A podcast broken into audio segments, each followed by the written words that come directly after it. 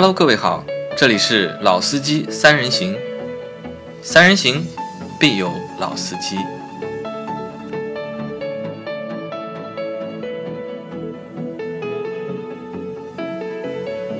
Hello，大家好，欢迎收听《老司机三人行》，我是杨磊。大家好，我是老倪。大家好，我是阿 Q。啊，今天的节目我们录的有点晚，本来是预计是今天七点左右录的嘛，然后阿 Q 因为工作比较忙，然后由于我的原因，我又对不起大家大家了，现在已经九点了。啊已经九点了，对吧？老倪等了你两个小时，老倪现在非常忙的，对吧？他每个星期能够抽一天的时间来陪我们做个两到三期的节目，已经是非常不容易的一件事情了。抱歉，抱歉，你还让他等了两个小时，对吧？实在抱歉，实在抱歉。老倪前面就一直在和我就是叹苦经，和我说就是现在带孩子非常累这个两个小时也很充实嘛。啊，那我聊了很多，对吧？对换句话说，我也给老倪了一种释放压力的机会。啊，对的，那老倪你要谢谢，谢谢你。真不要脸啊！那我们今天聊什么呢？我们今天聊一个就是可能这个话题已经不算一个就是热门话题了，因为这个事情是在两周前吧，应该两周还是三周前发生的。呃，三十八号就是怼长城的事情，你们知道不知道？我知道一些，啊，老倪你知道，阿 Q 你知道吗？你今天不跟我说，我还真不知道。啊，你是不知道的，对吧？好，那很有可能他这两天肯定是销售做得很好，啊没空。但其实就是我在这个事件没发生之前和发生之后的一段时间，其实我也不知道这件事情，而我是在这件发生之后发生了一些事情，那么然后我才知道这件事情。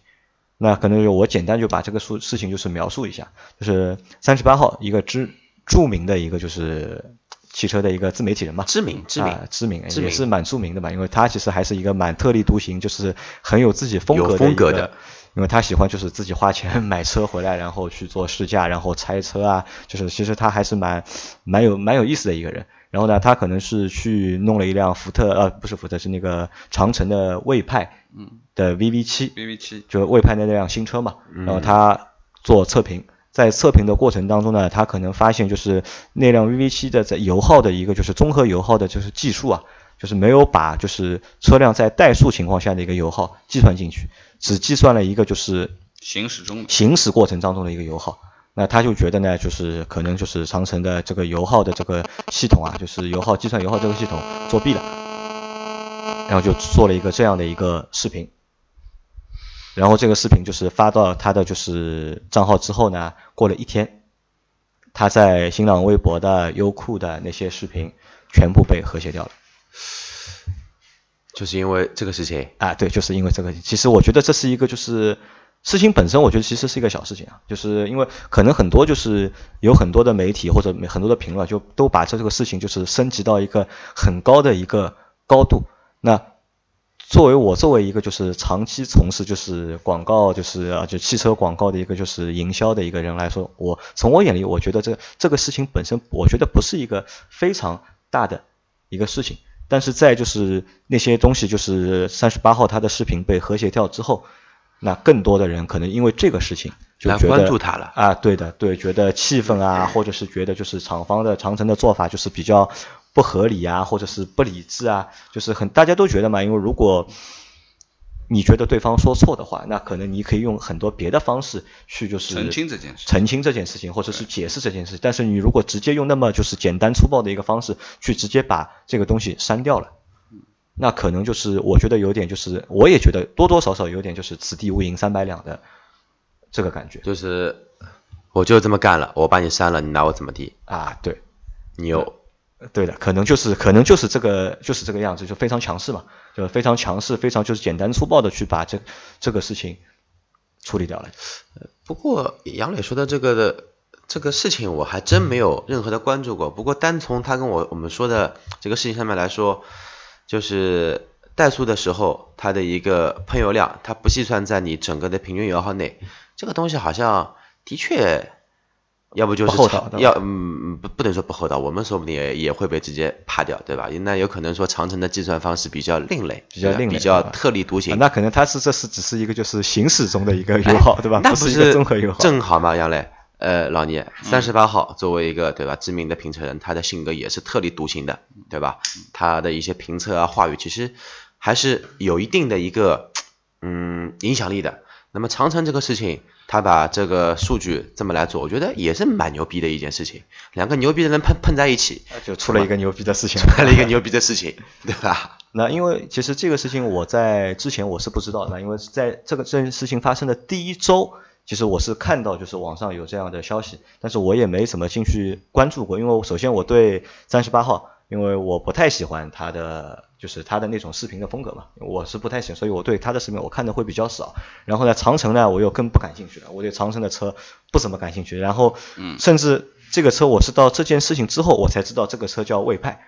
因为我们在车展时候，我们是看到这个牌子的，对，看到长得像林肯一样的，对吧？那个 logo。然后王琦还问我，就是这是一个什么牌子？我说应该是就是长城的新出的一个高端品牌，但是我也不知道它到底叫什么，我只知道叫叫魏，对吧？然后我不知道它叫中文名字叫魏派。然后反而是因为这件事情呢，我我知我既知道了，就是我对我又去把就是三十八号之前那些视频我都翻出来，我去看了一下，对三十八号有了一个就是更深入的一个了解，然后对长城的魏派也有了就是。更全面的一个了解，因为本来我都不知道它叫魏派，然后我特地去网上搜了，去他们官网看了啊，它叫魏派，然后看了之后呢，我觉得其实还还蛮牛逼的，因为魏为什么叫魏派，你们知道吗？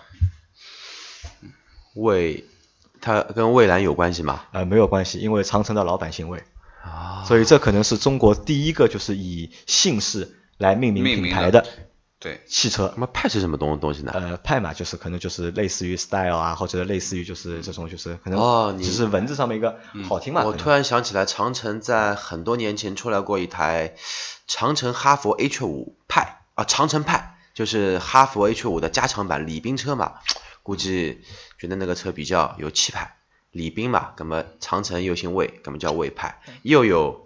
家族遗传基因又有派头，这个有有可有可能吧？这个可能也是一个中国特色的一个，就是给车子品牌取名字的一个方式或者复姓嘛方法 啊。那这个我觉得还可以吧。但是我也去了解了，就是关于这辆车。其实我我我不知道你对这辆车有了解吗？VV 七可能更不了解了。呃，各位听众真的不好意思，最近可能说我孤陋寡闻，知识面呢。狭隘了，狭窄了不少。这个车还真不是特别的了解，因为我觉得不了解是正常的，因为老倪肯定也不了解。我稍微有一点了解，是吧？因为我们那天车展时候瞄了看过那个，瞄了几眼，瞄了一眼，然后我就回去找了一下这个车的一些资料，也看了一点。然后呢，还有一篇这辆车的试驾的一个一个情况。呃，我对于这辆车的感觉来说呢，就是呃呃蛮漂亮。啊，外观肯定现在没什么大的说法，现在新的都是挺漂亮的。那么主要出彩的部分是它的内饰部分做的很豪华，啊，甚至于说还有点有点德系的这种这种感觉啊。就是其实就是超奔驰的了。啊，就是可以这样讲吧，就是感觉内饰上面很豪华。然后呢？呃，找了一些呃相关的一些视频的资料去看了一些东西，但是普遍的反应呢，好像呃在发动机的这个这个部分和传动动力不行吧，啊传动部分上面还是比较露怯的。因为这辆车比较重，因为它为了一个就是比较好的一个就是行驶的一个就是坐的一个感觉嘛，这辆车重达一点九吨。魏派 VV 一，VV 七啊 VV 七 VV 七对，呃这个算它的一个就是高端的一个品牌嘛，对，那。我们就这辆车本身，可能我们也不太想去多聊。那我们现在聊聊什么呢？我们聊聊就是针对整个事件，其实我把整个事件拆成了几个部分，就是我们可能想聊的是我我想拆的那几部分。第一部分是什么？第一部分是针对这个就是油耗，这个是作假也好，作弊也好，或者是另类的计算方式也好，就是你们两位怎么看这个问题？因为其实我去看了一下相关的就是法律规定啊，其实在中国的就法律规定没有规定一个就是正确的一个就是油耗的一个计算方式，没有说你油耗一定要按照什么方式去计算是合法的或者是正确的。那我就可能每家厂商都有每家厂商的一个就是不同的一个计算方式，对那你们觉得这个东西你们是怎么看的？是？嗯。呃，之前我们曾经做过一期节目啊，就是关于你永远开不到的工信部油耗啊，我们曾经做过这一档节目。那么这个油耗的计算方法，我们做的是完全是啊台价上面的，按照怎么样的标准来做的这部分，对不对？那么呃，现在讲的这个油耗的计算，呃，通过这一件事件啊，就是说，因为三十八号也也也说了啊，这个怠速这个停的这个状态的时候，这个油耗不去算了。啊，只是行驶当中去测算这个油耗。那么，我觉得对于长城这个品牌来讲啊，因为在我脑子概念当中的长城品牌油耗永远是偏高的，好像还真真的是还真这么回事。对吧？那么，呃，这次把它做出来的这个油耗好像是呃还可以啊，这反正做出来也蛮高的，其实也蛮高的。十二好像是，十二啊，对？吧？十二。那实际我认为，按照他这样的这个计算方法的话，可能这个车油耗不会低于十五。啊，非常有可能。如果按照自重一点九吨去算的话，对对对我觉得是合理的，十五很正常的。一点九吨的车，油耗开个十五，我觉得很正常。老倪说到点上了，而且大家都知道，稍微懂点技术的人都知道，怠速的时候是基本上它这个油耗量是在你匀速过程中油耗量要要要要大很多，真的要大很多。那么，呃，因为呃拿我自己的车打比方，因为我我所知道就是我那个电脑算的油耗，我只要从早上，比如说早高峰的时候出来堵车的时候，我有可能我那个油耗会开到二十几，就是显示的这个计时油耗是二十几，但是我车子跑起来以后油耗会下降，但是我一旦吃了红灯或者堵了车以后，它油耗又嘟嘟嘟嘟一点点往上再跳，那说明这个计算方法我觉得是合理的，而且和我实际加油的这个这个量去做计算和公里数是算下来是是是算得出来的，但是它这种计算的方法是不是到底是为了真的是去作弊吗？隐藏这个油耗吗？还是因为之前杨磊在说的这个这辆车本身是法国人设计的，是不是法国人就是喜欢做一些特立独行的事情呢？就不按照常规出牌呢？我一直认为是这样子啊。那么这个东西这件事情，我觉得可能呃怎么样讲呢？反正第一件事情，关于油耗这一块，长城我的概念就是一直是偏高的。那我我问你们一个问题啊，就是如果你们买到的车发生了这个问题，你们会怎么看？就如果你们的油耗也被作弊了，或者是换了一种算法，和实际的就是实际的油耗会发生一个差别，就你们会怎么看这个问题？嗯，接受还是不接受？我还是要先纠正杨老板一个一一个这个词，就是作弊。嗯作弊这个东西怎么来理解？就是我这个东西按照一缸一公斤来卖，还是按照还还是按照一磅，还是按照一磅来卖？这个东西就是每个人的，因为中国跟美国算法也不一样嘛，那说不定长城用的是美国的算法呢，对吧？有可能。我们也不能去说他这个作弊还是不作弊，因为在美国就可能是不作弊的。他可能安了一个什么？他可能安了一个就是交通比较发达的，然后没有堵车的城市的 一个算法，所以就把就把怠速的那个油耗就忽略就忽略掉啊。对啊，因为你从早上发动车的一刹那到你停下车的一刹那，中间不会停啊，啊不会有堵车，不会有赤红灯等等。哎，说说不定拿我们高铁的计算方式来进行一个计算的，高铁也不会停啊，对吧？那么首先这个东西我们要先纠正一下。第二，真的说碰到了我买个这个车，碰到碰到这个问题，那我只能觉得好、我被无情的强奸了。你被无形的强奸了。那怎么办？汽车又不是手机，对吧？换个手机我也等了两年才换的。你不要说买个车来，买个车也要等个几好几年吧。我买个车，哎呀，就因为这个这个计算的方式不同，我把这个车卖了，我心里面也不甘心了，那我就就继续往下开啊，只能被强奸啊。那你们觉得这是个大事情吗？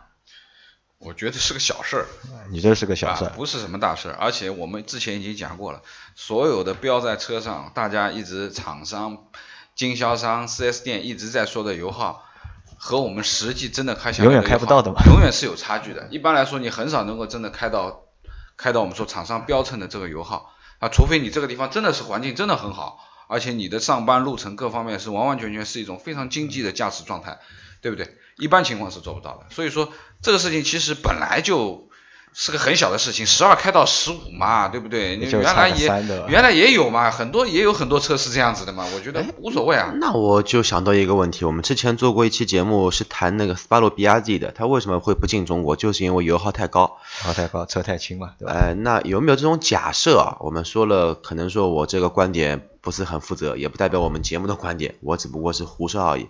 会不会因为拿了这个上牌目录，要把这个东西给换一种计算方式呢？呃，这个也有可能啊，因为我觉得很有可能是这样的，因为二零二零年马上就要到了嘛，对吧？工信部要求就是所有的车平均油耗达到五升，对吧？然后我们看一下长城的所有的车都是 SUV，对对吧？然后它没有小车，它也没有小排量的车。哦，小车有 H 一、H 二这种一点五的车，一点五的车对吧？但它还是它没有一点零的车嘛。一点零的车现在对吧？它没有小排量的车，它没有真正小排量车，所以它那个平均值啊，其实拉不下来的。那很有可能先拿这一套方式，先在魏派上面试一下。如果魏派上面就是魏派上面如果能够混得过去，或者能够大家能够接受的话，很有可能就是会。把它普及到长城的就是对其他的车型上面去。那这个不就等于说是直接做了一个医院的绿色通道嘛？啊，有问题直接进抢抢救室出来就好了。但是我这样说，其实长城这个问题还其实还不是这单单一家，其实其他品牌也有同样的问题。就是我看博越的，就是这个是我事后看到文章，我不知道这个文章写这篇文章人是他是出于一个什么样的一个就是心态写这个东西的。他他说呢，就是博越的车在。时速六公里以下的时候也是不计油耗的，但我不知道这个东西到底是真的还是假的，但我觉得这可能也有可能是真的，但，因为每家人家的做法可能都会不一样。那可能我认为这个事情本身呢是一个小事情，不是一个就是太大，因为说是说难听点，用户已经花了十几万，这个车最便宜十六万，对吧？我已经花了十六万买你这个车了。对吧？可能就不一定真的会去太在意这个油耗到底是高一升还是两升还是三升。那可能这个不是，对，毕竟买的不是油电混合车嘛。对的，对的，对的，大家不会太在意这，但是只是什么呢？只是后面的那个就是处理的这个方式啊，我觉得有点稍微有点恶劣了一点，嗯，对吧？那我就问你们第二个问题啊，就是现在有了这个事情之后，因为我们本来就对长城其实。呃，没有什么太大的感觉，就谈不上喜欢，也谈不上不喜欢，对吧？因为我们不太会去买长城这个车嘛。但是现在发生了这个事情了，这个事情大家也知道了，会对你们对这个品牌的看法产生影响吗？呃，我觉得就是现在啊各种各样的车评的栏目啊，个人啊，那么因为这样的一件小事情，或者说我们说。三十八号也好，其实他在评车，我因为也听过他蛮多，看过他很多这样的节目。那么我认为他有的时候在评一些东西的时候，还是相对有点偏激的，有点偏激，有点偏激的。那我们这个先放后面说，好吧？就我先问你，就是你们现在知道这件事情了，会你们会对这个品牌就是的喜好上面会有影响吗？我说说啊，啊，你说说看。我说说，我至少来说录节目录录到现在，我那一边录节目一边在刷屏，刷什么的？刷百度。我只要搜一个三十八号，出来的东西都是跟长城有关的。我觉得在某种意义上说呢，长城也省了不少广广那个广告费啊。对的呀，这个是肯定的，因为我们因为我们本来不可能做。这期节目对吧？因为我们很，我们群里的小伙伴就是一直在问我们什么时候能够谈一谈领克和谈一谈就是魏派。因为我其实呢我是想谈，但是我又不敢谈，为什么呢？因为首先这个车不在我们的一个就是取值范围之内，我们不太会去买这种车，然后我也不太看好他们，所以我我想也不要去瞎说了嘛。但是这个事情出啊，这个事情出来之后就逼着我就是。瞎逼逼一下啊，就逼着 逼着我们去看了这个东西，对吧？那我觉得看了，那既然我看了，那我我就有我自己的想法，那我就想和大家去分享了嘛。对，我觉得长城在这一块还是觉得，嗯，这个收入跟支出还是成正比的。对的，这个这个瞬瞬间时间，我靠，这个点击量爆棚啊！啊，对的，那我是这么看的，就是如果从一个就是从行业角度，从一个就是广告人的这个角度上面去看呢，就是我觉得就是。长城的这个就是危机公关的这个能力啊，嗯，是真的是强，非常厉害，对吧？这个事情出来之后，一天就把所有东西删干净，对吧？我觉得他这个这个这个就是公关的能力啊，我觉得可能比通用都强。嗯，呃，从这一点上面已经远远超过了我们说的这些合资品牌啊。对的，这个 这个你你看他平时不怎么做广告，你广告你不怎么看到啊，但是没想到他这个舆论控制啊非常好啊，我觉得这一点我觉得。我表达一下意见，因为毕竟长城是一家民企，对不对？自主品牌，自主品牌。而且据我所知呢，好像它的管理啊这一块都是相对比较军事化的，比较严格，哎，比较严格的。那可能这一块的话的效率会远远要比我们的这个国产大厂、合资品牌要很多。呃，我们不说不说官僚也好吧，或者说不说这个。各样的成绩哈，他的这个呃，反正做任何的举动，做任何的决定，可能效率会更高一点。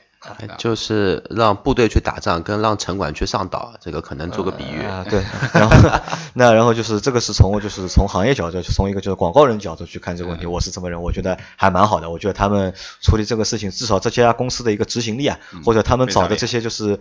广告的代理公司啊，执行力我觉得还是非常高的嘛。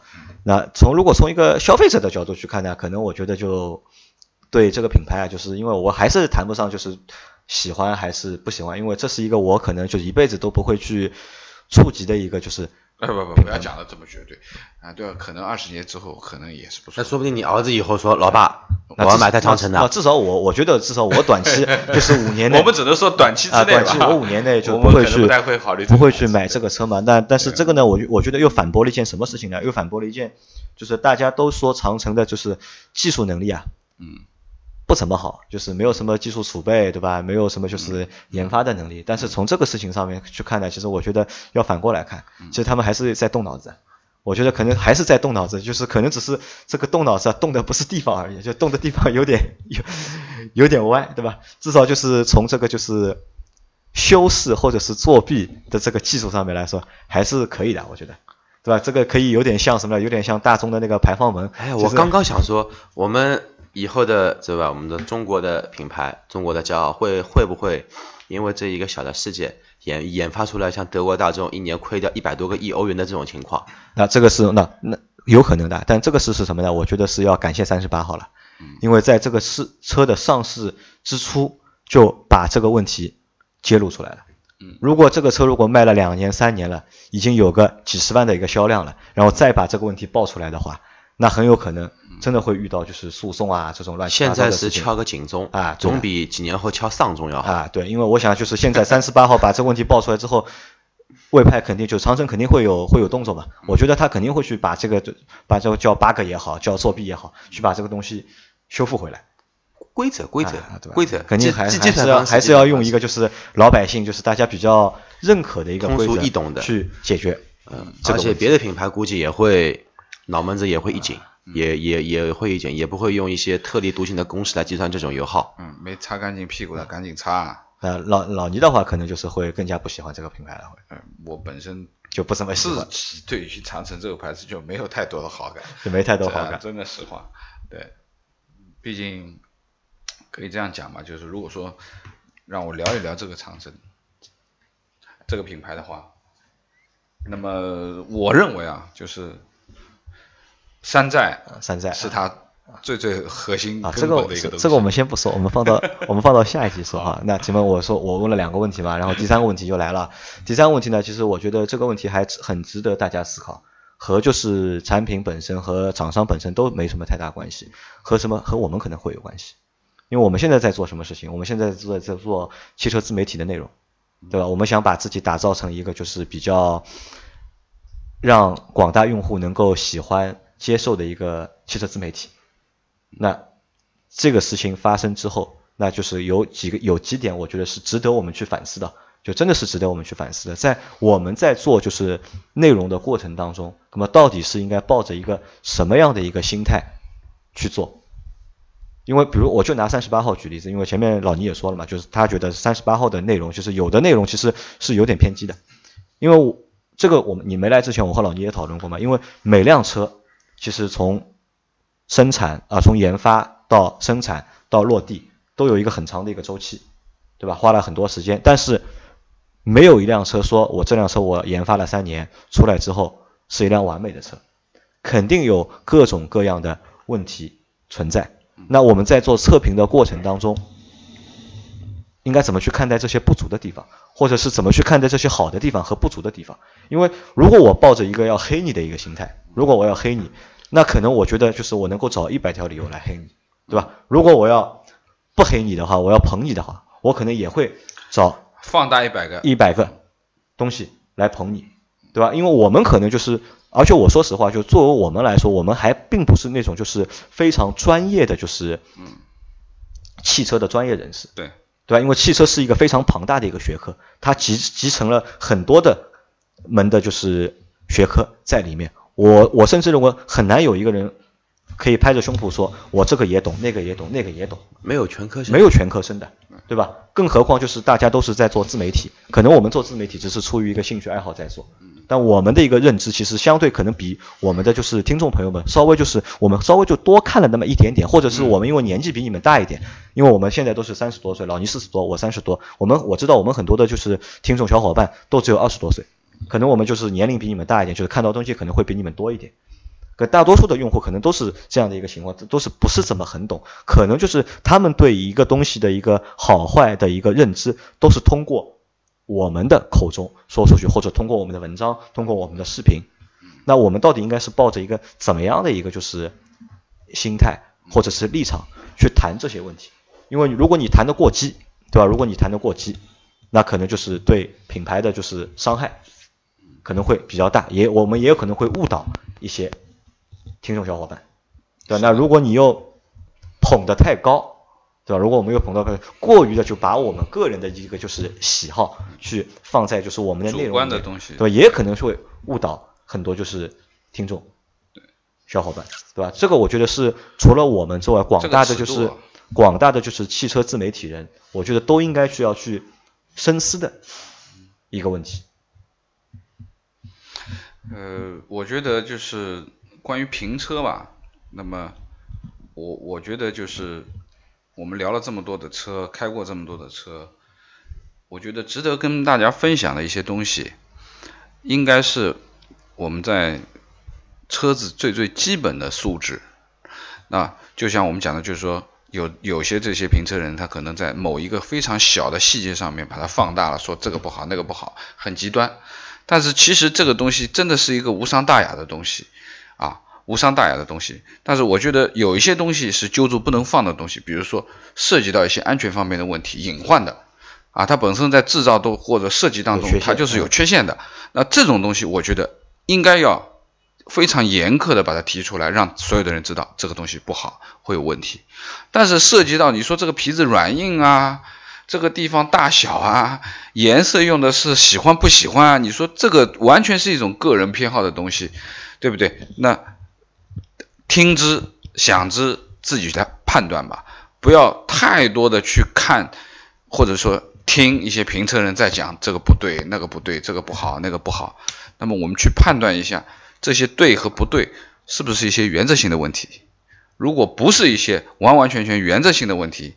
只是尺寸大小有一点区别，柔软有一些区别，或者等等其他的一些，我觉得只要你自己看得上眼，你认为我能接受，啊，就是好的，没有什么说非常完美的东西，只有你觉得嗯，我觉得蛮合适，这个东西我觉得喜欢，看上去顺眼，合适就是好的。对，杨磊跟老倪也说了评车，嗯，阿 Q 这样瞎聊聊，瞎逼逼。我觉得呢，任何的一个评车或者说车厂给的测试车，首先它肯定是一台量产车。只要是量产车，它肯定是有合法的上路和一些最基本的一些安全保障。